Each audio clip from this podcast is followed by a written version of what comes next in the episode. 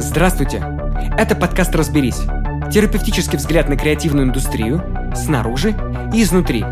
Меня зовут Антон Слонимский, и мой подкаст посвящен личным историям креаторов.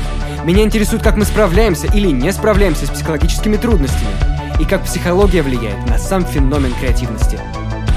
Сегодня с нами Артур Кулаков, ведущий, диктор, создатель известных подкастов, таких как «Русский шаффл» и «Кул звук», музыкант, звукорежиссер, редактор.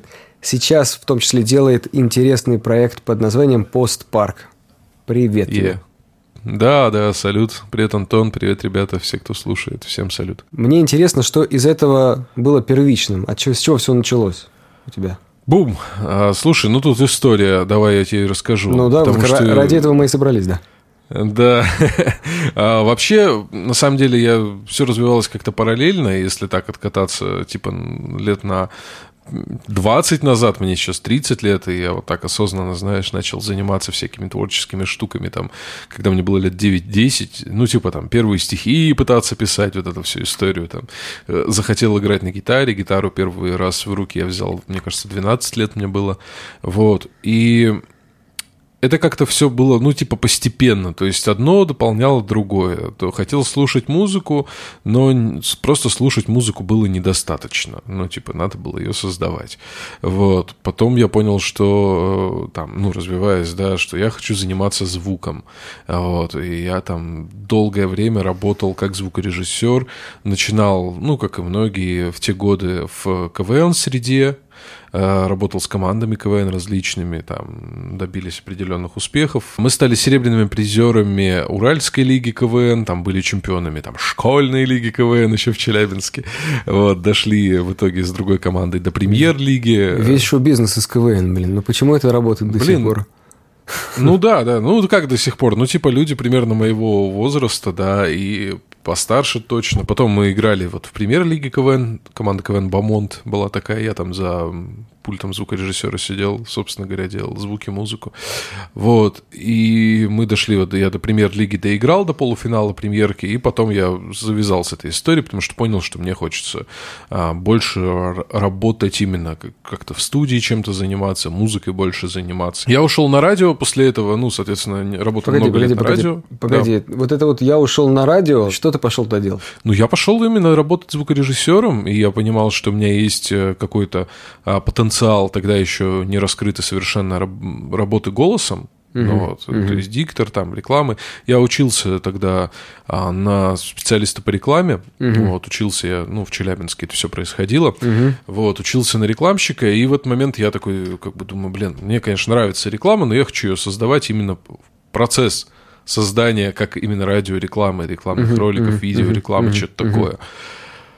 Вот, и я понял, что, ну, моя работа со звуком, на тот момент я звуком занимался таким вот э, полевым, то есть я там, на дискотеках играл, знаешь, диджейл по клубам, э, где-то там на корпоративах и так далее, и так далее. Ну, параллельно еще, кстати, развивался как музыкант. Но как-то это у меня не так равномерно было, то есть э, музыка, она у меня как будто бы на втором плане, казалось бы, была, то есть, хотя мне, для меня она была всегда на первом плане, вот, как таковая, а творческая сторона. Но по факту если посмотреть назад, она как будто бы была на втором плане. То есть первые места все занимали все эти КВН, ну, потому что там развитие было более активным. Ну, как получается, вот, первые и... места занимала звукорежиссура, на самом деле, всю дорогу, да? Ну, по сути, да, да, да. То есть да, это была и в КВН да, звукорежиссура, сути, да. и потом э, это была тоже звукорежиссура, радио, да. но на радио. Но потом ты, видимо, да. перешел из э, разряда звукорежиссеров на радио в разряд диктора на радио, да? Да, у меня так получилось. Причем, знаешь, э, я несколько раз пытался уйти с радио ну, совсем, потому что думаю, блин, ну что, радио, как бы, мне очень это, конечно, все нравится, но надо же деньги зарабатывать. Радио не самая богатая сфера и тогда, а сейчас-то тем более. Вот, я такой думаю, надо что-то другое делать. Начал там искать варианты, работы какой-то другой, в офисе там посидел, потом посидел а, даже постоял, точнее, продавцом э, машин в салоне Nissan Ну, несколько себе. месяцев. Да, зачем-то я туда пошел, но я подумал, что, ну, типа, нужно какую-то взрослую а, мужскую профессию освоить. Это все полная чушь, на самом деле. Да. Не бывает э, каких-то взрослых профессий. Ты, ты либо профессионал, либо как бы нет. Либо тебе нравится то, что ты делаешь, и ты в этом, ну, постигаешь какие-то вершины, либо тебе это не нравится, и тогда ты хреновый продавец машин, как говорится, да? И как бы, ну, если ты более-менее нормальный ведущий, но хреновый продавец машин. Ну, и в итоге, короче, получилось, что я закончил вуз, я искал работу, и, знаешь, такая забавная история получилась. Вот а, когда говорят, что типа отпусти то, что ты считаешь, э, ну, что если оно твое, то оно к тебе вернется, да, вот, и так у меня получилось, я с радио ушел, и работа нашла меня вообще совершенно внезапно, то есть моего друга мама, она гинеколог, вот, и она, у нее на приеме была а, ведущая, которая собиралась в декрет местной радиостанции Челябинская, или радио, вот, в принципе, достаточно известная среди любителей клубной музыки, радиостанции, в онлайне ее слушают люди, и она говорит, вот ищу, типа, сейчас, ну, что-то, ну, общались женщины между собой, да, говорит, ищу сейчас ведущего себе на замену, ухожу в декрет, она говорит, так вот у меня, у сына друг, как бы, вот на радио работает, Представляешь, ну, то есть, ти- типа, вообще, как это, как это могло произойти, это не придумать нарочно. Ну, ты себе эм, не представляешь, сколько всего происходит на приеме врачей. Да, да, что- да, да. И, и меня, короче, позвали, она дала мои контакты, меня позвали туда на радио, и все. И после этого я понял, что, ну, типа, из разговорно-звукового вот этого всего жанра я уходить, видимо, не буду, потому что, ну, раз меня притянуло вот так вот обратно, просто какой-то условно случайностью, меня притянуло обратно. Я пришел на радио, мне сказали, блин, клевый голос, давай работать. Хотя я в тот момент ушел а, с двух мест, где я работал. А, это была радиостанция, это был там еще там актовый зал Челябинского государственного университета. Я там занимался всякими, ну, типа там звук, э, видео, что-то такое там делал, знаешь, для мероприятий а, вузовских. Ну, какая-то ерунда всякая Ну, понятно, да. Текучка, да, вот. И я в итоге опять притянулся на радио, ну и все. И вот если говорить о том, что это как-то было, с одной стороны, это было дикое желание работать э, в разговорном жанре, вот, при том, что я там не заканчивал никаких школ радио, ничем таким не занимался. Это был там КВН, э, какие-то, может быть, э, вокальные там тренинги частные, да, там с репетиторами там по вокалу и так далее. Ну, не репетиторами, преподавателями по вокалу. Вот, и все. И я остался на радио, продолжал работать, и так же, как ты, вот, я говорю, развивал свою музыку постепенно, постепенно, постепенно, потихонечку. Вот. а, А ты потом- сейчас работаешь где-нибудь? Или это уже все, это закрытая тема? Нет, я работаю. Я сейчас э, продолжаю работать э, на удаленке в компании под названием Связной. А, Для кого-то это может быть не секрет, потому что мой голос, в принципе, слышно. Я являюсь бренд-войсом компании Связной. Вот, и являюсь там главным специалистом по аудиопродакшену. Да, что говорить, главным, в общем-то, и единственным. То есть там весь отдел в какой-то момент... Было радио Связной, был такой проект замечательно. Существовал несколько лет, творческий проект. Ребята классные делали радио, вот такое корпоративное радио, но которое шло дальше корпоративного, то есть оно вещалось во всех как бы салонах сети, но еще в интернете онлайн. Его слушали люди и онлайн, и в салон, когда приходили. Там были какие-то утренние шоу, вечерние шоу, диджей-сеты. Ну, что-то, интересно, ну, да. прям, знаешь, полноценная радиостанция такая клевая. Внутри Вот, ну, ее связного. потом в какой-то... Да, внутри связного, это вообще офигеть. Это проект, которого как бы аналогов, в принципе, я не видел. И в какой-то момент все это закрыли. Ну, просто сократили финансирование, как это часто бывает, денег нет, э, давайте делать что-то какими-то минимальными средствами. Всех поувольняли, вот оставили меня. А, На, на этой почве я продолжил там заниматься, вот, собственно, дикторством и аудиопродакшеном. Ну, это, конечно, просто как основная работа, а так проектов-то всегда была тьма. То есть и озвучки, и какие-то там э, проекты, связанные с э, аудио-видео продакшеном, ну и так далее. Вот. Я говорю, и параллельно вот где-то шла еще музыка, знаешь, всегда чуть-чуть где-то там. Ну вот расскажи, расскажи про чуть подробнее. Вот эти вот песни, в какой момент они перестали для тебя быть просто какими-то песнями и оформились в какой-то понятный проект, который ты решил, я это буду развивать, как-то собирать все вместе, придавать этому форму, выводить на профессиональный уровень? Ну, Да, ну вообще э, всегда хотелось э, это делать, но просто в какие-то моменты я чувствовал, что вот, ну, типа, не хватает чего-то. То есть, знаешь, я как э, человек наслушанный, да, разной музыки и воспитанный там на Пинк Флойдах всевозможных, да, я прекрасно понимал, что мне хотелось бы делать такую музыку, за которую мне не было бы стыдно, да, то есть музыка, которая несла бы в себе какое-то э, содержание и музыка, которую я бы делал не потому, что я делаю из-за того, что это модно или актуальное сейчас течение, зрения. У меня была такая группа, она называлась Hero Inside, она существовала несколько лет, вот, и в этой группе мы как бы делали просто модный такой по тем временам хардкор. Со своим подходом, понятно, но вот делали мы его. Восьмой, где-то одиннадцатый год, что-то такое был, начало там нулевых. Точнее, конец нулевых, начало десятых. Вот, и я вот после этого понял для себя, что как бы мне хочется делать что-то, что меня искренне прет. Ну, то есть, знаешь, как, как бы не потому, что э, это кому-то нравится, потому что идти на поводу у вкусов – это дело отвратительное совершенно. Сегодня ты нужен, завтра ты не нужен. Я знаю очень много людей, которые там были популярны в начале десятых, вот на почве вот этого эмо-кора, хардкора, там, mm-hmm. дэткора, всех mm-hmm. этих коров. Вот, и сейчас они, как бы, их музыка совершенно никому не нужна. Ну, неинтересно, типа, уже все, наелись мы этого, да. И ребята, ну, не хотят или не, не могут делать что-то еще, и...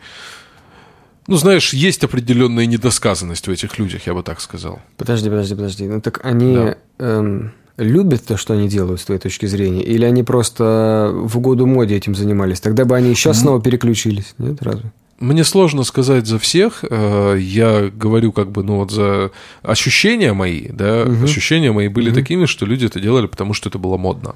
Потому что хотелось играть, хотелось э, впечатлять девочек, да, кому-то мальчиков, вот, и э, как бы быть на волне, да, uh-huh, быть на волне uh-huh. на сцене с гитарой, типа, это круто, это здорово.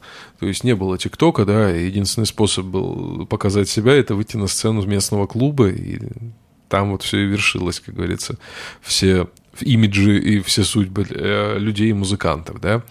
Вот. А, я долго просто искал, ну, возвращаясь к себе, если, да, я долго искал просто, что мне делать какой музыкой заниматься. И вот в какой-то момент и жанр, а, который мне очень всегда нравился, это постпанк как таковой, да, альтернативный рок, инди-рок. Я понял, что в этом жанре я себя чувствую. Ну, то есть мои идеи, они берут воплощение здесь. Ну, когда То есть они находят, точнее, воплощение здесь. Это произошло, ну, вот как раз где-то, когда появился постпарк. как я люблю говорить, постпанк — это музыка, а постпарк — это группа. Я до сих пор удивляюсь, что никто еще этого не придумал до меня, и что в 2016 году это пришло именно мне в голову, как мне написал один знакомый. Я, говорит, когда увидел твое название, думаю, а что, так можно было? Туда. Вот. А, я как бы вот именно тогда, к концу 2016 года, я понял, что, блин, да, окей. То есть мне уже было 25 лет к тому времени, то есть это не то чтобы там юный э, парень, да, который только взял в руки, в руки гитару, у меня было уже и куча концертов, куча проектов, куча каких-то записей выпущено, да, там лайвы всевозможные отыграны и так далее, и опыт был большой. Но вот я понял, что вот тут я как бы себя чувствую. То есть здесь этим я могу заниматься долго, могу это как-то переделывать, препарировать под себя, знаешь, как-то подстраивать этот звук, э, менять его. И я постоянно и сейчас это делаю. То есть сейчас готовили новые песни, они будут уже чуть-чуть иначе звучать. И каждый релиз я стараюсь сделать, чтобы он, ну, знаешь, как-то отличался от предыдущего. Не потому, что я там весь такой в поиске, а потому что, ну, мне просто так нравится. Мне просто нравится пробовать разные, потому что музыка — это в первую очередь какая-то внутренняя свобода все же. Слушай, скажи, а в этом какую-то роль сыграла школа Антона Мискелиада? И вообще расскажи про этот период. Ты же, получается, О, там как-то... Да, да, я там учился у Антона. Это мы были студентами первых, так сказать, волн обучения. Угу. Это был 2018 год. Ну, одних угу. из первых, скажем угу. так. Угу. А, ну, Антону вообще большое спасибо, что он вообще в целом делает эту движню всю э, со студентами, да, он объединяет все это в комьюнити. Вот, и до сих пор мы там как-то коннектимся с людьми, если, да, на, какие, на какой-то почве, и бывает, что либо там, либо потому, что мы студенты, мы ловим какой-то коннект, да, между собой, либо, ну, бывшие, в общем-то, студенты, да, либо потому, что мы там скажем так, люди одних увлечений, либо просто узнаем, что учились там в этой школе и как-то вот уже друг друга понимаем, потому что у него он в целом сделал очень классную схему по тому, как музыканту систематизировать все свои знания. То есть это то, чего не было до этого, по крайней мере, ну, в моем круге да, общения не было такой информации. Вот как это все систематизировать так, чтобы ты сел и сделал. То есть я, например, все, что он там говорил, я более-менее так или иначе знал уже. Но это все настолько разрозненная информация была, а тут как бы пришел человек и у тебя такой навел клининг в мозгах. Вот. И это клево. Вот. В этом плане школа сыграла, что я наконец-то доделал свой э, альбом, который называется «Все кончается постпарка». Я его доделал, довел до ума. То есть он у меня, знаешь, года два, наверное, типа лежал. Uh-huh. В шестнадцатом году я выпустил первую эпишку. Вот, и после этого я ничего не делал. То есть я не выступал, это был такой онлайн-проект, потому что я же все пишу сам, угу. по большей части. То есть партии пишу сам, все прописываю, там ударные, гитары, синты, вокал. И ну как я один это выйду, все сыграю. У меня, знаешь, был стереотип еще. Сейчас он совершенно отжил. Э, кстати, в этом плане я завидую даже немножко музыкантам, вот, которые спокойно выходят с ноутбуком. И мы сейчас выступаем с ноутбуком, у нас нет барабанщика живого. И тогда у меня, короче, был жесткий стереотип, что, ну, это, ну, блин, ну, это зашквар. Не тру вообще, не тру.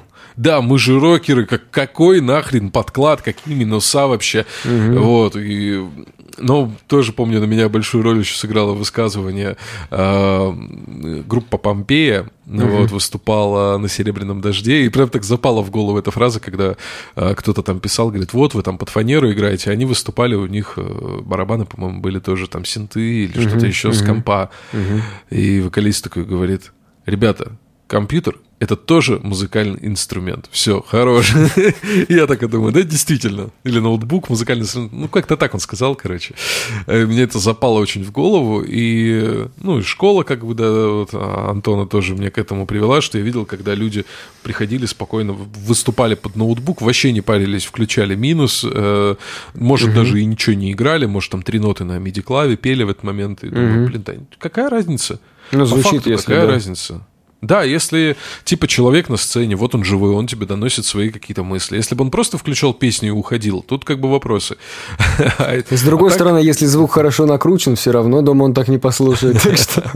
Ну да, тоже, да, как диджей-сет такой, да? Ну типа. да, типа того. Вот, и как-то да, и вот э, за это время типа ничего не делал, вот с 2016 по 18 18 как раз вот написал э, этот альбом, ну, писал его все это время, типа, и вот в 18 решил, блин, хватит, ну, типа, вот закончил школу, Антона курс этот, да, а у нас был продвинутый курс, учились там тоже замечательными ребятами совершенно там, ну, вот из э, известных, например, Надя была там, Грицкевич, там Ваня Калашников был, собственно говоря, с нами в группе. То есть ребята-то, в общем, уже, чтобы все понимают, да, что они уже, в общем, да. состоявшиеся, да, уже много чего всем доказали, и Слушай, с Мормани, с проектом, это, и с Это интересно, вот, но для меня, как бы, Антон – это человек, про которого я узнал относительно недавно, а Надя – человек, про которого я знаю уже сто лет. И, и, и, как, и как будто бы зубр из них Надя. То есть, э, реально она чему-то ну, да. училась, да, у него, или как? Да, конечно, конечно, да. Ребята тоже получали какие-то новые интересные знания, и они их там воплощали во время курса.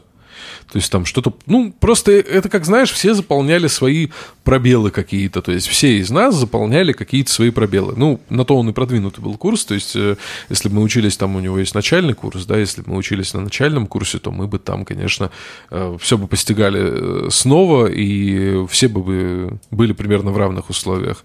А когда речь идет про продвинутый, то это как раз про, про пополнение своих вот этих вот дыр в познании, да, про ну, да, структурирование. Это... Это понятно. Просто я вот сейчас так сижу, думаю, откуда он взял столько авторитета, чтобы, чтобы к нему пошли такие ребята. Слушай, да, хороший вопрос. Я не знаю просто, как конкретно в тот момент все начиналось. Я просто знаю, что как это было для меня. Ну, то есть я не знаю, как вот в начале, как Антон привлекал а, первых студентов, не могу сказать. Вот, но когда я увидел просто, помню, рекламу там этого курса где-то в соцсетях, вот, я про Антона в целом уже знал, про его угу. успехи музыкальные. Угу. Я такой думаю, блин, ну это, это, это как минимум круто, потому что такой структуры, которую он, по крайней мере, выложил там в той презентации на сайте, никто не предлагал. Вот это, uh это наверное, самое uh главное было, почему люди к нему изначально пошли. То есть uh всем хотелось больше структуры познания вот этого, да, понять, э, как все по полочкам правильно-то разложить, что там из серии тебе не нужна супердорогая студия, тебе достаточно ноутбука, я покажу тебе, как с этим ноутбуком писать музыку, выпускать треки и выступать на сцене. Блин, круто, пошли посмотрим. Пошли, сходили, не пожалели. И в целом все знакомые, друзья, кто меня хотел так или иначе вот, ну, чему-то такому научиться в большей степени, всех отправлял к Антону, и все остались довольны. Да, и у него, знаешь, у него такой подход, я прям так слушаю, и у меня все время так, это точно он про музыку рассказывает, или он про психотерапию рассказывает, потому что это практически у него такие сходящиеся движения. Да, да, так и есть. А потому что музыка в целом это же есть психотерапия. Потому что когда ты слушаешь музыку, ты же не слушаешь а, звукоизвлечения нот на гитаре, или ты не слушаешь примочки, ты не слушаешь там а, тембры как таковые, да? Не, ну, я, просто я, я как раз так и слушаю, да. Нет, ну, э, в общем, да, ну мы как бы люди понимающие, да, о чем речь. Вот, а если говорить просто про слушателя, да, когда ты просто включаешь э, что-то послушать, и ты там не пытаешься разобрать это все по деталям. Вот, и музыка на тебя влияет, если это хорошая музыка, да, она может тебя заставить там веселиться, плакать, грустить, что-то вспомнить, э, о чем-то подумать, что-то запланировать и так далее. То есть музыка тебя меняет.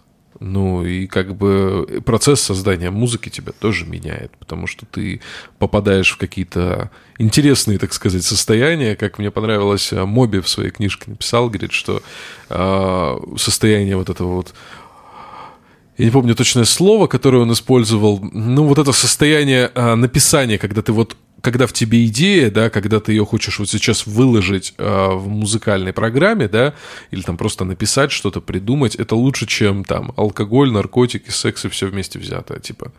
Что это вот это состояние вдохновения, вот это состояние полета, вот этого потока, да.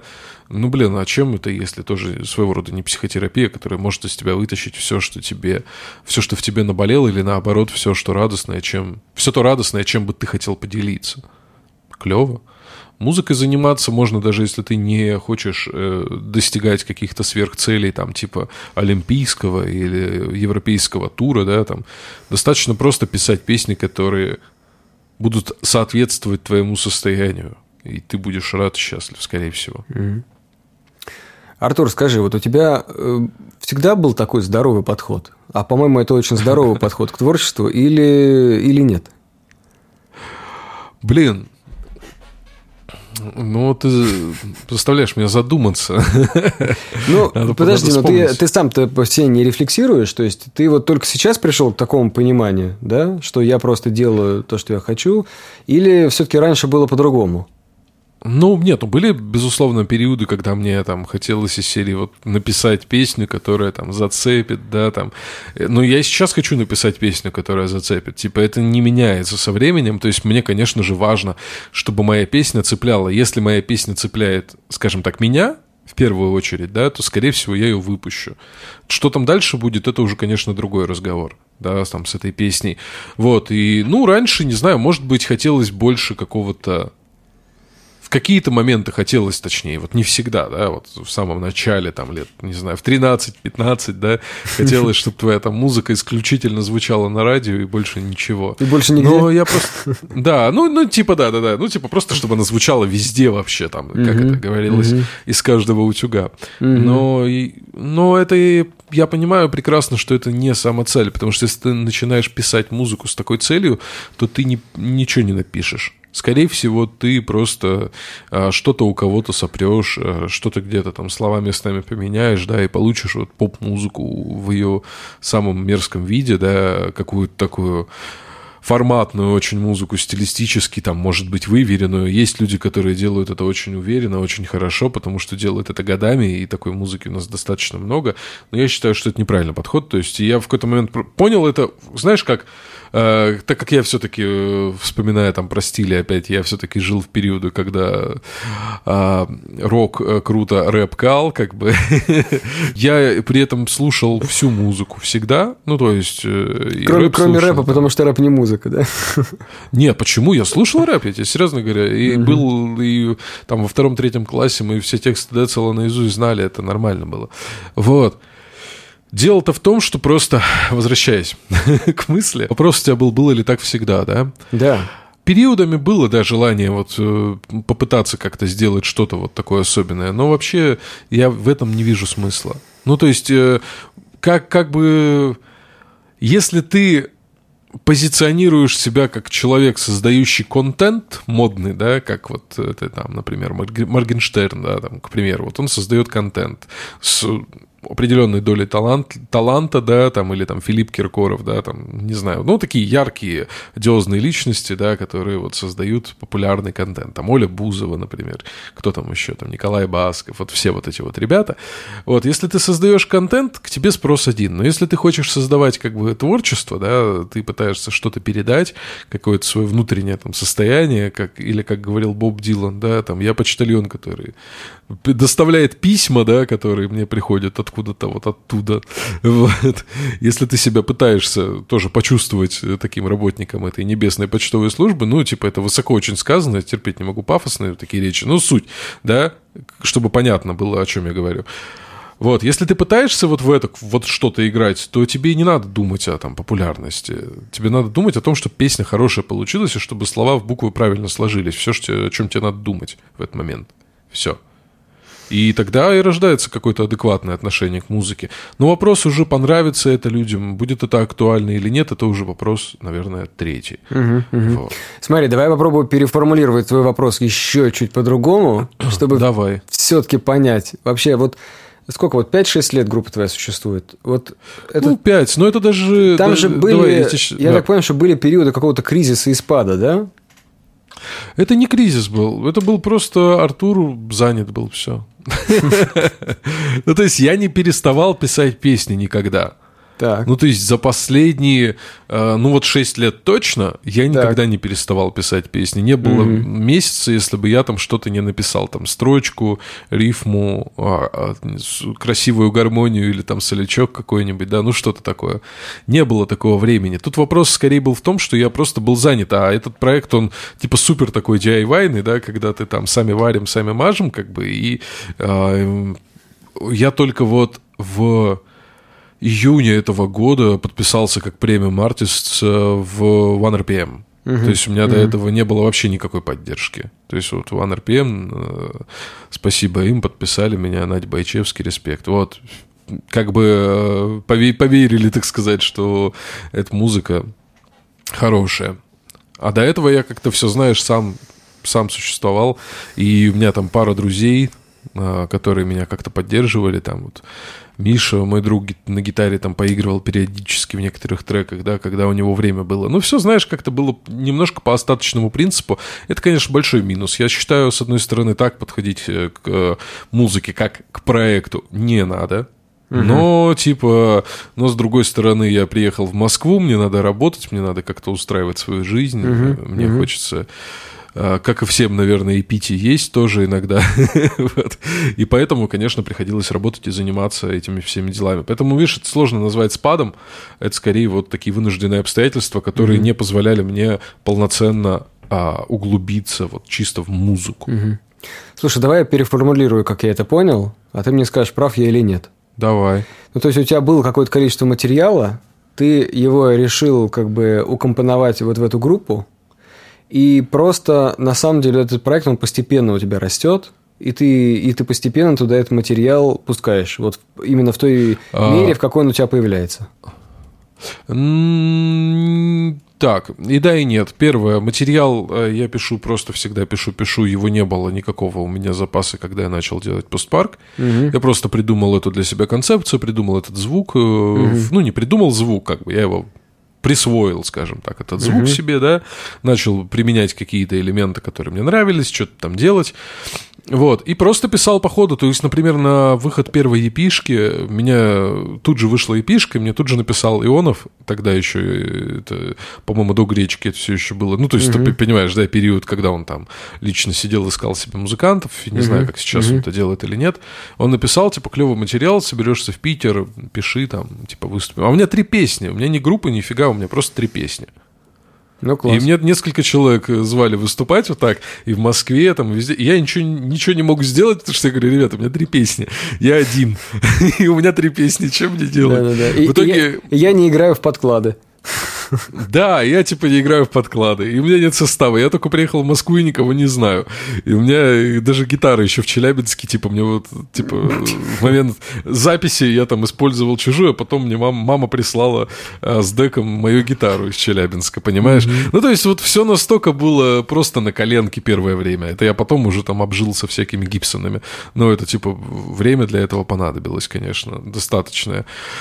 Вот, и Получается, что я пишу просто по ходу. То есть у меня сейчас есть, конечно, определенное количество песен, они э, ждут своего часа. Вот, но это все было в процессе. Тебе нравится вообще, как оно идет? Ну, как всегда, есть всегда куда расти.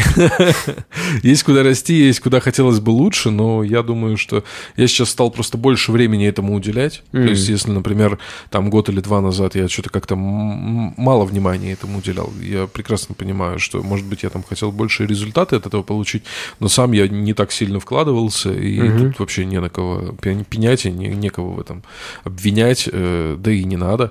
Вот. Тут вопрос в том, что я сейчас просто пишу больше, больше песен, постоянно uh этим занимаюсь, у, uh улучшаю там свои навыки по продакшену, так или иначе, по музыкальному непосредственно, да. uh Вот, и ничего, скоро будет несколько релизов. Вот с э, Антоном Макаровым записали трек. Будет, Круто. Э, там да, своих э, уже, мне кажется, мне епишки на две или на три, вот тоже опять-таки все времени не хватает все это закончить, потому что тот же трек с Антоном, я уже периодически про него говорю с июня месяца, потому что тогда он был записан, и вот он до сих пор лежит, ждет своего выхода. Типа хочется все время найти. Понятно, не, не доделаешь, да, там что-то не докрутишь? Да нет, он вот именно, что он уже практически готов, надо просто э, финализировать мастеринг, сделать обложку и все. Mm-hmm. Типа вот, вот все, готова песня. Ну, так, видишь, э, бывает. То есть, э, когда, как бы тебе сказать, когда ты не зарабатываешь музыкой деньги, а я не зарабатываю музыкой деньги, угу. ну, именно своим творчеством, вот, э, ты, конечно, постоянно переключаешься на какие-то другие дела. Я раньше думал, как вот эти взрослые чуваки, ну, когда мне было лет 15, да, чувакам этим взрослым было, как мне, лет 30, угу. думаю, вот как так, блин, у них там и гитары, и, короче, там педали, и комбики, и реп-база своя, и компы, все, что они, блин, там не выпускают альбомы? Я понял, что они не выпускают альбомы, они, блядь, работают просто. Ну, тут нет, типа, простите, нет другого варианта. Ну Приходится просто ходить, наверное, заниматься другими делами. Такая история. Ну, ничего, я надеюсь, что сейчас, э, говорю, все больше и больше времени стараюсь под это освобождать. То есть, знаешь, когда ты набираешь э, опыта уже, и твой навык продакшена, он уже такой, как бы сказать, позволяет тебе там за пару вечеров сочинить, э, написать, записать и свести трек – то работа идет гораздо быстрее уже. Например, вот EP-шку 2112, я, ну, предыдущую вот постпарк EP, я его сделал, ну, материал сочинялся там по-разному, то есть что-то было написано до этого, там, за полгода, что-то там во время. Я его скомпоновал, дописал и свел за две недели. Ну, ты скоростной. Ну, типа, да, это все вот дома, вот в тот же микрофон, в который я сейчас пишусь с тобой.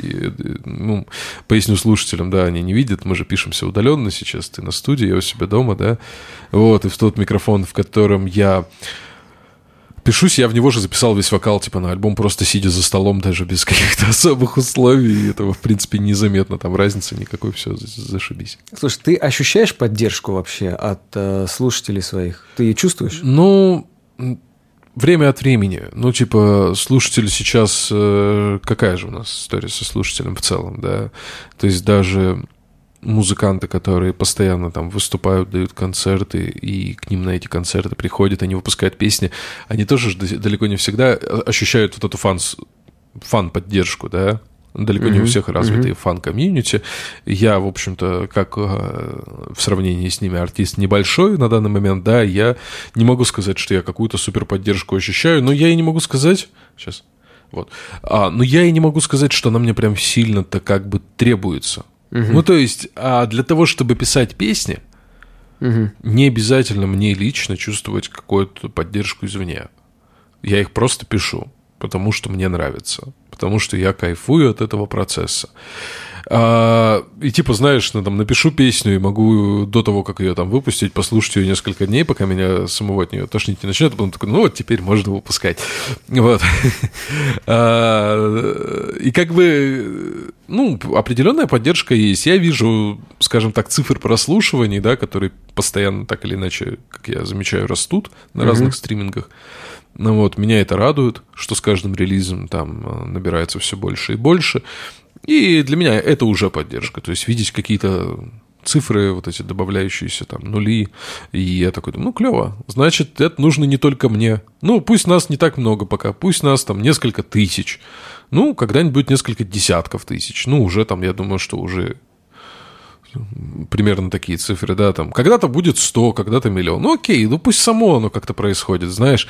А, с другой стороны, я говорю, я понимаю, что у людей сейчас очень много контента, и следить за всем просто нет возможности. Центральная тема, которую мне хочется с тобой обсудить, на чем творчество едет. Потому что, когда ты маленькая группа, слушателей не так много, денег это тебе не приносит, то вот что побуждает продолжать вообще? Слушай, я думаю, что э, как бы единственное, что может по-настоящему тебя толкать в том, чтобы заниматься тем, ну, музыкой, тем, что тебе нравится, да, да и вообще, наверное, любым делом, живописью, не знаю, каллиграфией, скульптурой, э, это научиться ловить в этом удовольствие вне зависимости от твоего там какого-то внутреннего состояния, да, научиться гармо... ну, поймать гармонию. Когда ты этим занимаешься, и ты не чувствуешь времени, не чувствуешь там своего состояния. Вот, ну, например, в пятницу был у нас концерт, на котором ты тоже, да, присутствовал, как зритель ходил, слушал. Вот. Я, на самом деле, вышел достаточно сильно простуженный на этот концерт. Я себя хреново чувствовал весь день. Но я, когда вышел на сцену, я забыл об этом. И я, мне кажется, ну, никто этого не заметил. Ну, типа, э, Нет, отработал заме... я... Заметно не было. Да, отработал я, в принципе, как и должен был. Ну, по крайней мере, я видео смотрел, и, ну, что там записывали, да, там кто-то на телефон снимал, мне скинули. И, в принципе, меня все устроило, скажем так. Не знаю, как слушатели, хочется пошутить, но меня все устроило. Вот. Типа, я отработал так, как я считал нужным на этот момент. И, понимаешь, я забыл об этом. Вот даже на уровне физиологии. То есть мне это не помешало. Я не кашлял, там, не знаю, у меня не текли сопли, блин. Вот банально. И так и всегда, и так даже когда ты песню пишешь. Почему там музыканты рассказывают, что они там какую-нибудь песню написали с температурой 40 градусов, да, там Егор Летов в интервью рассказывал, что он какой-то альбом, не помню какой, правда, писал в состоянии полубредовом, когда у него была жесточайшая температура, он не мог вылечиться, он очень там сильно болел, вот. Но он записал этот альбом. Ну, я посмею предположить, что, скорее всего, вот в этом же он и был состоянии, когда ты просто, ты, ты растворяешься, короче, в процессе максимально. Вот это единственный, на самом деле, залог занятия музыкой, даже если у тебя никто не поддерживает, если тебя, э, не знаю, там, семья, там, родные, слушатели, кто-нибудь еще, всем плевать на твою музыку, допустим, в самом хреновом раскладе, да, вообще, типа, всем это неинтересно, или ты даже не, показываешь это никому, ну, такое тоже бывает. Если ты в этом растворяешься, если тебе по кайфу, ну, клево. Это твой способ э, нахождения какого-то, какой-то гармонии.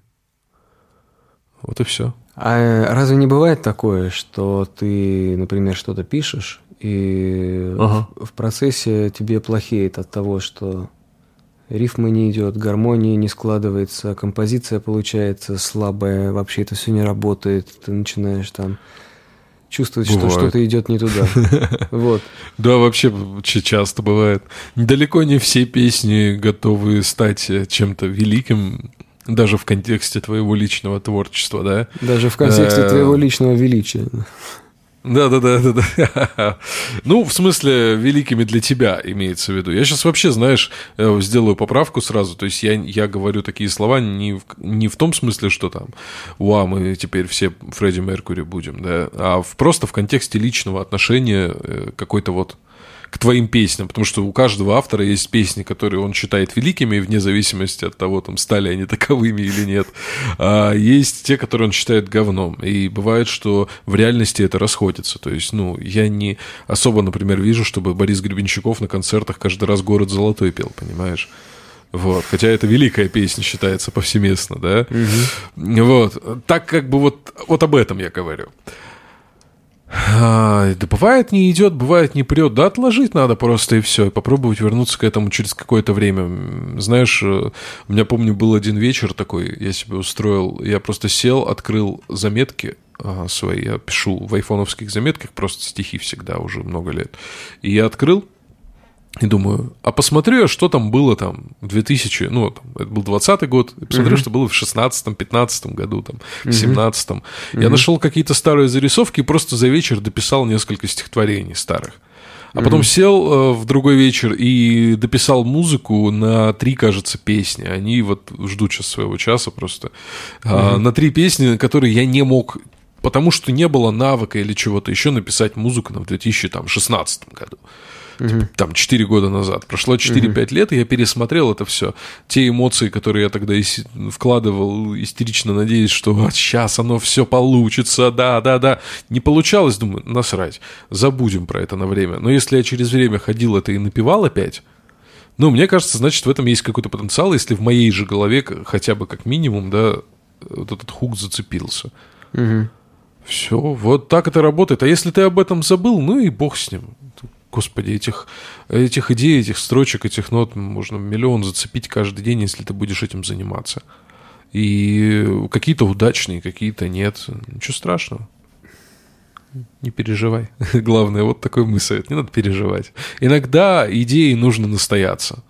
Иногда это, это очень важно бывает дать возможность э, настояться этой идеей, пусть она там побродит у тебя в голове там год, два, три, месяц, угу. день. Вот. Не пишется, положи ручку, отложи телефон и бог с ним. Ну, не знаю, это мой личный рецепт. Кому-то он может покажется неправильным, типа нафига я буду ждать, я буду выжимать из себя, пока не допишу, потому что потом мне это будет неинтересно. Ну, то что ж, их право. Ну, знаешь, как люди думают? Вот я сейчас, значит, отложу, и это потому, что мне не нравится процесс, значит, я не творческий человек, и значит, э, мне никогда ничего не достичь, и поэтому я даже пытаться не буду, и поэтому ничего делать не буду. Все. Понимаешь, да, последовательность мысли? Потому что да, по... я понимаю. Вообще этот процесс бывает болезненным. Тебе больше скажу, что ну, только через боль иногда приходит э, удовлетворение какое-то, звучит как э, книжка по БДСМ. Вот. Ну, то есть, типа, реально через боль иногда ты вот это вот внутренние какие-то метания, ты находишь удовлетворение в процессе. Ну, чего ж. Ну, так жизнь устроена. Типа, тут много чего больно. Можно упасть на улице и колено разбить. Ну, ладно, что по приколу все. Надо так вас... Просто, ну, тут, я не знаю, вопрос, видишь, кто как к этому относится, безусловно, он всегда остро стоит, и сколько людей, столько и будет отношений к одной и той же истории. Но мне кажется, надо просто это немножко долю юмора в это добавлять, что ты все равно так или иначе занимаешься этим, потому что тебе прикольно, потому что тебе нравится. Угу. Потому что если ты э, будешь заниматься этим как потому, что тебе надо, ну блин, ну в смысле надо. Вот. То есть не бывает такого слова надо. Ну, надо это надо по работе, вот мне письмо отправить надо, да, там, не знаю, отчет но, сдать. Но для тех, для кого, для тех, для кого это становится уже работой, понимаешь? Им получается в какой-то момент надо становится. Ну, когда для тебя становится эта работа, я думаю, тут, тут надо позаботиться о том, чтобы найти для себя какие-то внутренние рычаги давления на свои там какие-то внутренние процессы, да, во-первых, а во-вторых, все равно у людей, когда они это делают на потоке, вырабатываются свои лайфхаки, уже у каждого свои. Я очень много, ну, людей знаю, которые занимаются этим на потоке, и у всех свое. Кто-то э, там употребляет что-то, кто-то ничего, наоборот, не употребляет, потому что говорит, я тогда не могу ничего придумать. Да, кто-то э, читает книжку, кто-то гуляет в парке, кого-то там ходьба по парку ногами. Вот ты просто идешь и в движении что-то придумываешь, разгоняешь. Кого, кому-то надо книжку почитать в тишине, кому-то музыку послушать, кому-то помедитировать, а кому-то, наоборот, оказаться в торгово-развлекательном комплексе, каком-нибудь полном людей, в котором куча шума, вставить наушники в уши, и у тебя тогда рождаются какие-то идеи, да, там. Такое бывает. Ну, типа, я сейчас перечислил способы, которыми всеми я пользуюсь сам практически, ну, кроме употребления. Не употребляю. Вот. И типа... Запишем, уважаю да. такой подход, правильно, правильно. Да. Спасибо. Вот, да. И типа это все работает. Просто надо, надо, надо себя слушать. Угу. Если ты себя не слушаешь, то, конечно, проблемы будут. Потому, ну, тогда в, любые, в любой сфере жизни, не только в музыке, могут настать проблемы, если ты себя не слушаешь. Если ты, не знаю, работаешь на нелюбимой работе, хочешь с нее уйти, а при этом сам сидишь такой и говоришь, нет, я буду на ней работать, я буду на ней работать, потому что, потому что надо. Но при этом ты не слушаешь организм, который тебе говорит, чувак, меня это все так достало уже. И потом, ну, случаются там разные неприятные истории в жизни людей. Поэтому слушайте себя, друзья. Да, я бы тебе сейчас рассказал про структурный анализ, но ты, видимо, ты, видимо, уже освоил его каким-то своим интуитивным путем. Возможно, возможно. Ну, что-то как-то, да. Что-то что из книг, что-то интуитивно, действительно, да. Просто, как говорится, жизнь покидала угу. приходится вертеться. А не бывает у тебя такого, что ты что-нибудь написал, и тебе казалось, что оно прямо классное, суперское, вообще обалденное, ты это выложил, и все написали тебе, что это, ну, вообще ни о чем, и как ты, ты уже понимаешь, что действительно ни о чем. Вот такого плана разочарования бывали у тебя? На первом этапе э, работы с музыкой, когда только начинал, да, бывало. Я помню, был такой сайт chelmusic.ru в Челябинске, на который мы все стремились попасть. Ну, там было несложно зарегистрироваться, и там у каждой группы было что-то типа доски, а, на которой любой желающий мог оставить комментарий. Просто даже не регистрируясь, просто пишешь там имя там свое, какое, какое-то фейковое, и просто гадость какую-то пишешь, типа «фу, говно». Вот, и мы там выкладывали свои какие-то первые записи, со, mm там причем нельзя было выложить запись, там не было плеера, ты выкладывал ссылку на э, какой-то шейер, что-то там, забыл, как сайт-то назывался. О, ну, короче, какой-то какой сайт был такой, на котором шарились ссылочки mm-hmm. архивами. Mm-hmm. Ты выкладывал mm-hmm. свою музыку. Я, я помню, мы выложили архив э, музыки, которую мы записали. Там буквально за день какие-то песни накидали. Э, записали их у друга дома просто вот так в акустике, в микрофон. Выложили архив, типа, смотрите, мы крутые. И так пафосно что-то все подали. Mm-hmm. Ну и нас увидели и написали кучу гадостей всяких. Я такой думаю, блин, ну это же круто. Но это я сейчас понимаю, что, конечно, полное говно. Мы просто веселились нам, но нам было по приколу школу. Типа для нас это было тогда хорошее времяпрепровождение. С возрастом, конечно, понимаешь уже, что, что звучит плохо, а что нет. И знаешь, как минимум, а, Вопрос, конечно, понравится людям музыка или нет. Я говорю, это всегда очень субъективно, тут не угадаешь никогда. Вот. А, но как минимум понять, работает ли твоя музыка, давит ли она на те, там, скажем, чувства, которые ты хотел бы, чтобы она давила, звучит ли она, а, сформулировано ли это послание, ты уже можешь и как-то уже не сталкиваешься с такими проблемами. Ну, типа, ну, чтобы я ожидал чего-то большего, вот этого не случилось. Ну, я, может, еще просто не тешу себя какими-то ожиданиями, что тоже знаешь, важно. То есть я типа для, для меня в этой песне все понятно. Все, я больше ничего от нее как бы не жду. Угу. Будет супер, не будет для меня все понятно. Возвращаемся по кругу. Вот. То есть для меня она свою функцию выполнила, внутреннюю какую-то, да, как опять-таки говоря, терапевтическую. Вот, я это сказал. Если mm-hmm. людям это понравилось, и они в этом высказывании услышали что-то для себя, супер кайф. Mm-hmm. Значит, а... я кому-то тоже помог. А для тебя всегда э, письмо это терапевтический какой-то момент, да? И вообще он терапевтический скорее именно для тебя, или ты, бывает, пишешь что-то как нечто терапевтическое для других? Бывает такое вообще? Ну, я стараюсь найти здесь, конечно же, середину какую-то определенную, чтобы это не было, знаешь, прямой такой речью, когда ты говоришь, что там, как это знаешь, ю, юношеское, э, как правило, всякое, по, по, по, сейчас правильно скажу, юношеское стихописание, оно, как правило, вот в, эти, в этом грешит, да, когда ты пишешь там «школу задолбала», «родители достали», э, «я пойду гулять, надену новые педали». Ну, не знаю, какую-нибудь такую хрень, да, там. Ты пишешь, типа, ты выплескиваешь вот так, вперед все mm-hmm. из себя. Вот. Потом же все равно начинаешь как-то, если ты проходишь этот этап, начинаешь ловить уже какие-то более общие смыслы. Ну, то есть, э, я как говорю-то, конечно, про себя, ну или про своего какого-то лирического героя, далеко не все песни про себя, это вот важно отметить. Далеко не все песни. Вот. Я ловлю какую-то просто тему близкую мне там, да, и я стараюсь высказать ее так, чтобы она была просто понятна. И говорю, я не, мне сложно сказать, вот как она поможет она кому-то или нет.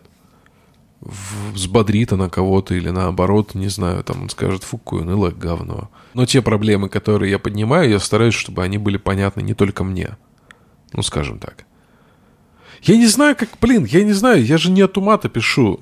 Я же не от ума пишу. Я, типа, я не пытаюсь э, сказать что-то, что вот, типа, я сижу, думаю о том, что вот у нас пробки, да, как социальный рэп там какой-нибудь. вот сейчас я напишу про пробки и про Собянина. Ты когда пишешь ее, ты же сам сказал, что это ага. терапевтический процесс, да? То ты устремляешь этот терапевтический процесс на себя или вовне. Вот.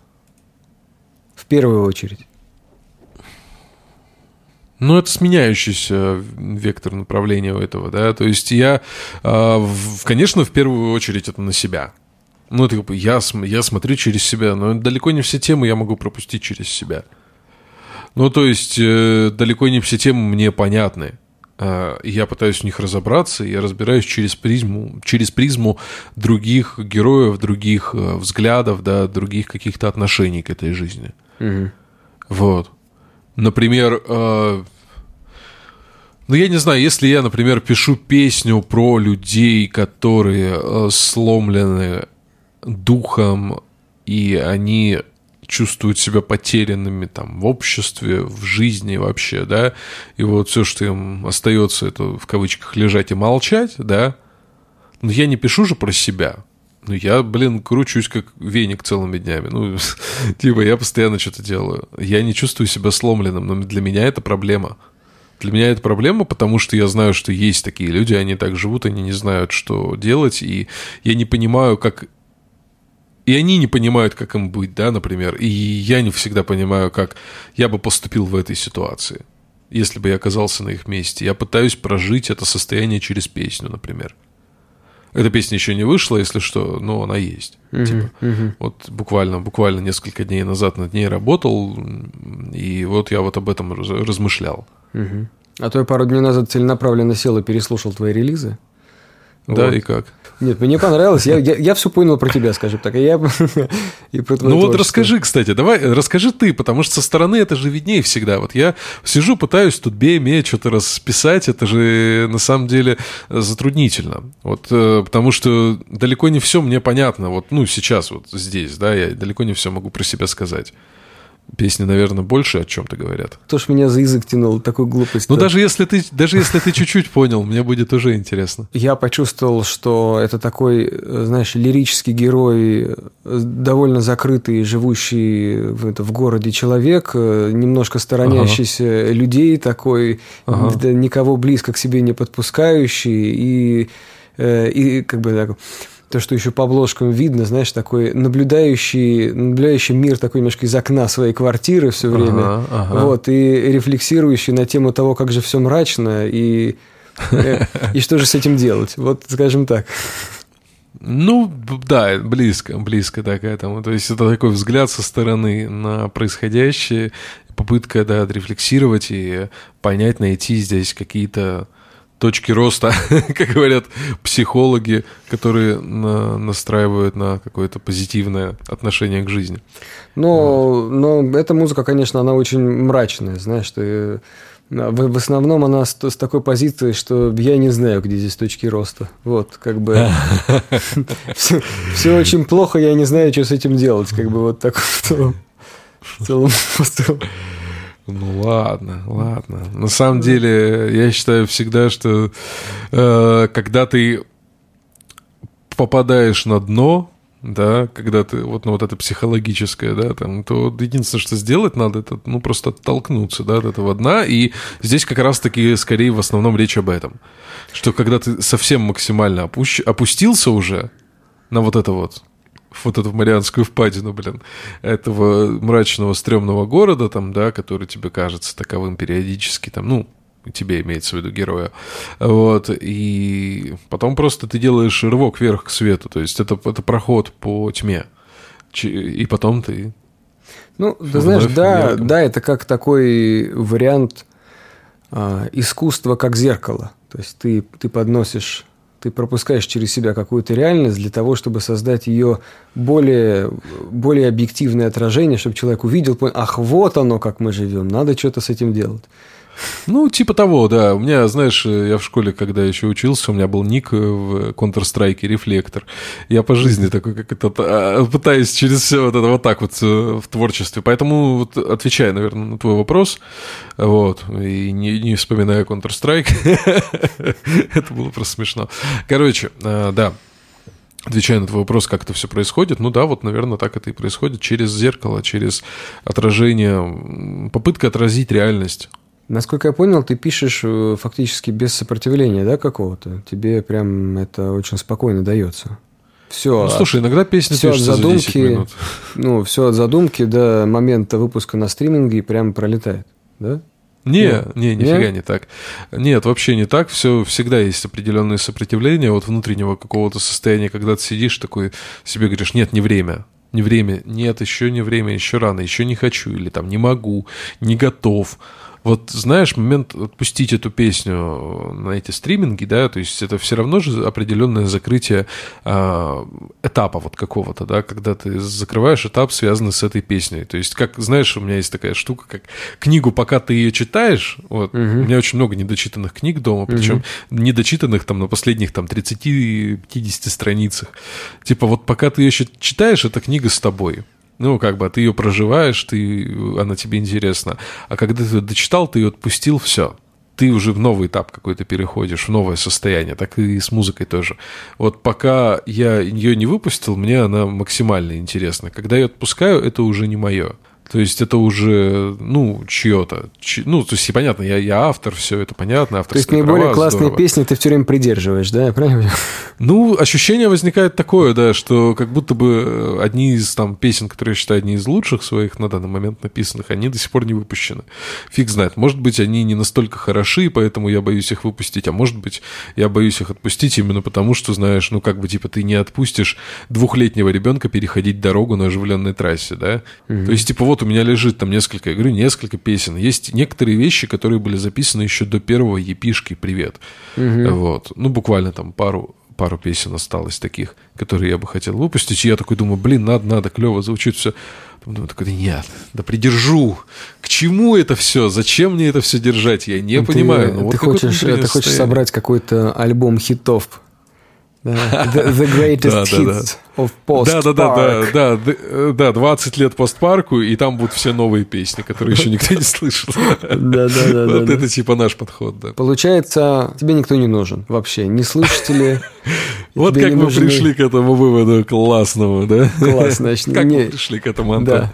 Ну, я не знаю, ты, ты к нему пришел. Я просто резюмирую в данный момент. То есть, слушатели не нужны, другие музыканты не нужны, в целом звукорежиссер тебе не нужен, потому что ты сам сводишь и мастеришь, и вообще вот такая ты полностью самодостаточная личность. Слушай, ну, конечно же, конечно же, понятно, что э, и музыканты нужны, и слушатели нужны, и все, все это нужно. Ну, правда. Ну, типа, это без этого можно жить. Если мы говорим про психологическое какое-то там здоровье так. музыканта, про то, как музыкант э, себя чувствует там хорошо угу. или плохо угу. от того, что он делает, да, что по факту, чтобы чувствовать себя хорошо, у тебя нет, э, ну, может не быть потребности в том, чтобы а, тебе нужны были слушатели, там, другие музыканты, кто-то еще, да, вот.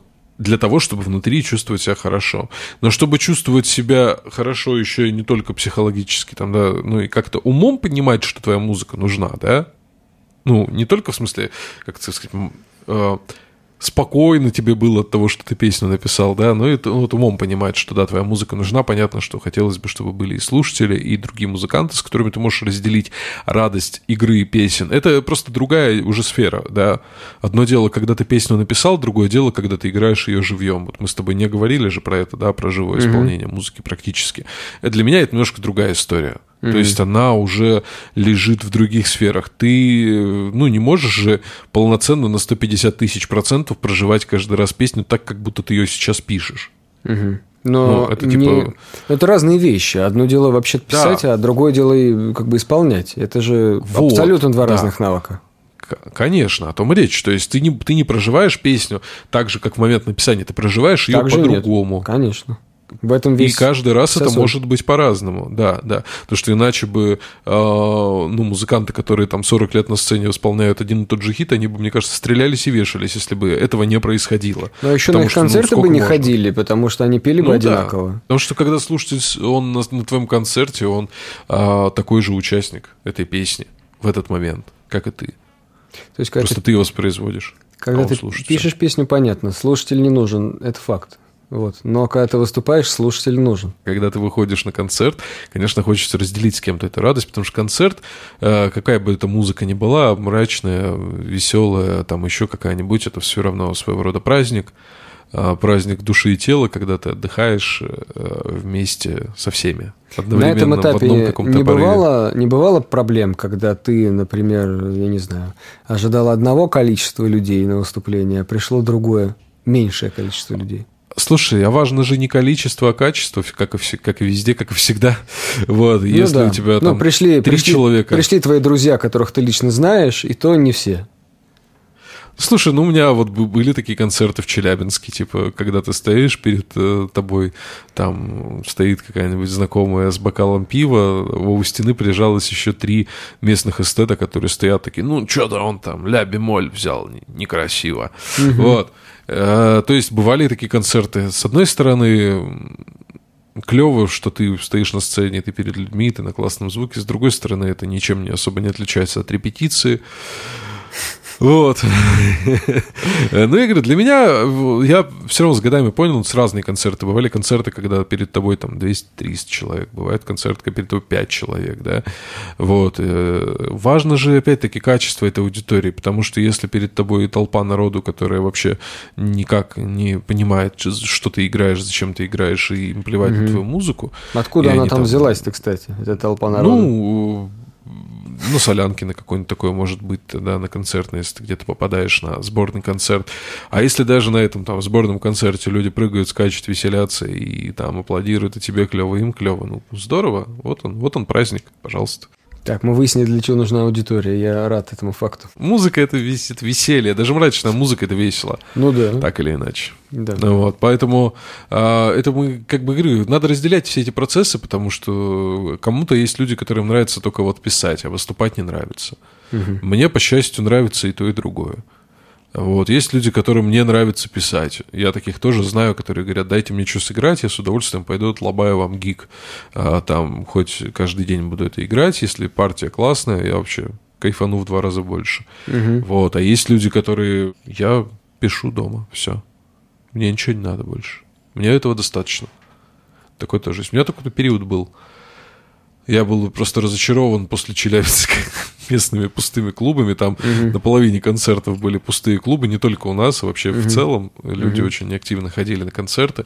И думаешь, а нахрена вообще выступать? Мгм. Ну, если ты не можешь разделить э, что-то свое, знаешь, ты выходишь, волнуешься, думаешь, сейчас зарядим, сейчас все вместе кайфанем, а там типа полтора землекопа, ты такой, блин, ну что-то не кайфанули. И а вот это ожидание, э, как знаешь, э, как у ребенка, которому обещали игрушку, но не купили, и ты такой, блин, господи, ну давайте тогда мы лучше не будем ждать эту игрушку, мы просто будем играть в песочницу. Есть очень разные аспекты творчества и вообще музыки. Если для того, чтобы писать, например, важнее всего внутренняя мотивация и больше ничего не важно, это просто самое главное.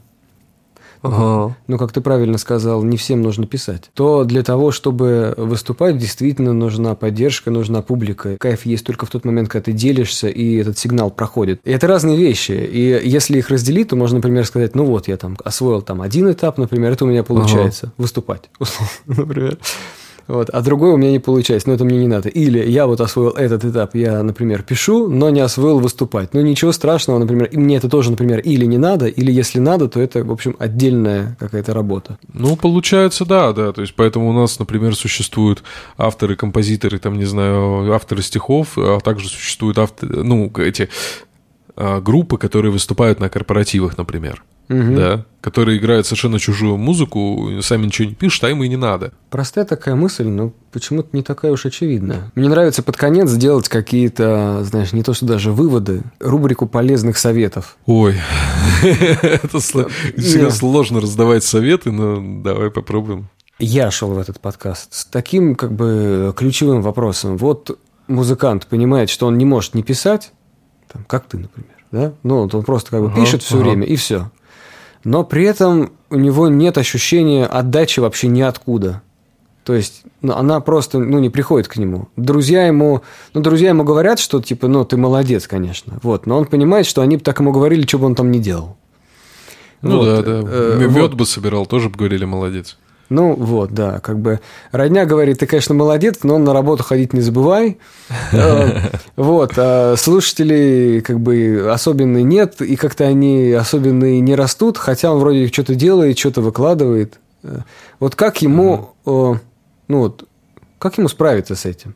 Вот с этой точки зрения, вот как бы твой подход. Ты уже об этом говорил, просто давай резюмирую. Резюмирую, не стесняться показывать э, свою музыку как можно большему количеству человек. Не стесняться писать там даже любимым музыкантам. Ну, например, да, если ты, ну, совсем уже понимаешь, что у тебя нет аудитории, ты не знаешь, где ее взять, но ты чувствуешь своей музыке какую-то правду, да, какую-то силу, и ты хочешь этим поделиться, пиши всем, скидывай свои записи, показывай их, а, не стесняйся заинтересовать аудиторию, потому что твоя аудитория, возможно, она еще не знает, что она твоя. Ну, типа, скорее всего, она не знает, что она твоя. Она не знает, что это та музыка, которая им нужна. Это знаешь, как открываешь какое-нибудь древнее видео на YouTube, и там какой-нибудь заплюсованный комментарий из разряда «О май гад, типа, я искал это 20 лет, и вот это та самая песня, которую, тот самый звук, который я так искал и так хотел найти, а вот, вот он передо мной, типа». Угу. Я недавно видел такой комментарий, а, кажется, это было Type Negative, э, группа какой-то там, какой-то там клип, короче, их. Угу. Вот. Из самых таких хитовых песен Питера Стила. Вот. Я не помню точно, какой, но э, если в топовых видео поискать, вы увидите этот комментарий. Понимаешь, ну, типа, такое бывает. И вот даже, понимаешь, э, совершенно известная группа пластинки, которые есть на всех полках всех магазинов, да.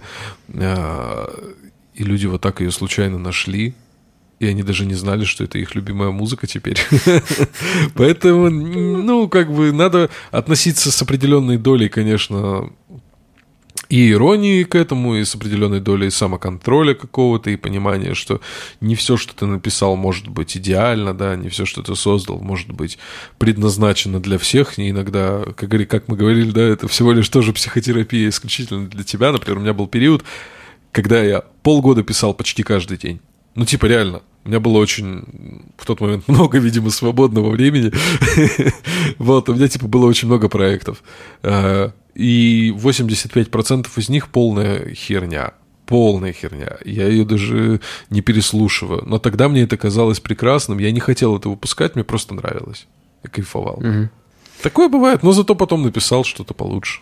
Ты знаешь, здесь же еще такой есть момент. Вот ты говоришь, не стыдись. Вот как не стыдиться, когда тебе уже стыдно, понимаешь? Такой, боже, что я такое написал? И вот чтобы... Еще раз говорю, при, смотри, Антон, придумав, придумывает автор никнейм себе, да? Так. Э, там, э, не знаю, диджей дерево. Вот. Угу. Пишет он под этим там, или MC ствол. Во, отлично. Угу. Короче, э, делает он под этим никнеймом э, альбом. Я уже хочу за... послушать MC ствол. Да. Вот. Это творчество, причем может быть очень разнообразное с таким никнеймом. Короче, а потом регистрируешь там почту себе какую-нибудь, да, с таким же никнеймом. Все, ты аноним. Тебя никто не знает. Ты можешь себе на аватарку э, нарисовать кота. Ну, то есть вообще плевать. Всем без разницы. Потому что люди будут слушать музыку, и тогда ты просто ломаешь связь между собой и своим творчеством и отправляешь бесстрашно всем подряд. Ну какая, кому разница, кто ты такой вообще по большому-то счету? Вот. То есть у, у нас с тобой получается э, такой совет. Делись, несмотря на стыд, если он есть. По большому счету, да. Ну, то есть, если ты... Но надо понимать еще, откуда этот стыд происходит. То есть, если этот стыд от того, что ты действительно написал какую-то шляпу, где там... Откуда дырка, вот, пырка, откуда пипирка, вот знать? бум, Слушай. бум, бум, все. Ну, ну, я говорю, вот смотри, вот пример, да? То есть, если ты берешь там песню, у тебя там дырка, тырка, пипирка, тунс, тунс, тунс, тун, тун, тун. Блин, ну, понятно, ты типа стащил чужой звук, да, какие-то нелепые слова собрал детские, да, отвратительные. А вдруг это очень классно, понимаешь? А вдруг это куда-то на надо. Ну вот, Ну, окей, но если а ты понимаешь стыдно, со стороны... Понимаешь? Ну хорошо, сделай то, за что тебе не будет стыдно, и вот рассылай. Все. Ну тогда так, так могу посоветовать. Я вот, например, как и возвращаясь к началу нашего разговора, да, там я же говорил, я долго искал свой звук, я долго пытался понять, что мне нужно писать. Я там пробовал и какой-то трип-хопчик делать, мы там пробовали какую-то электронную музыку писать, дип-хаус там какой-то. У меня пару треков осталось э, с того этапа. Кому сильно захочется, тут найдет, короче, это несложно сделать. Но суть вот, а, что мы пытались сделать разное и сам, и с ребятами, и с друзьями, но не получалось то, что мне хотелось. Я не мог в этом себя увидеть, над... я не мог в этом себя увидеть надолго. И когда я себя увидел в том звуке и жанре надолго, я начал искать себе там, я начал, как я уже правильно сказал, присваивать какие-то звуки себе. Ну, а как это иначе? В наше время только так можно сделать, да? Вот. Но только когда ты, э, извини меня, там, ну, когда ты это делаешь, надо понимать, чтобы это соответствовало твоей идентичности, что ли, да. Вот.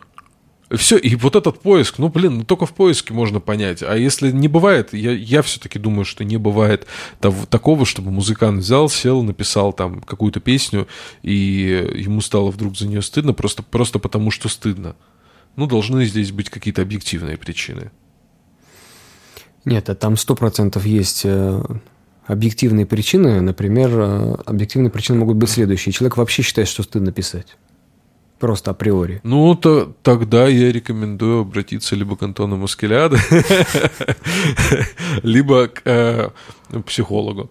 Потому что, не, ну, типа, стыдно. Да ничего не стыдно. В наше время уже ничего не стыдно, друзья мои хорошие. Все уже э, понятно со всеми. Ничего не стыдно. Стыдно быть... у- Стыдно запрещать э, что-то людям делать, например. Стыдно а, людей по каким-то признакам, а, понимаешь, унижать по расовым или каким-то другим еще. Это стыдно. А музыку писать не стыдно. Пишите музыку. Слушай, я не сделаю лучшего финала.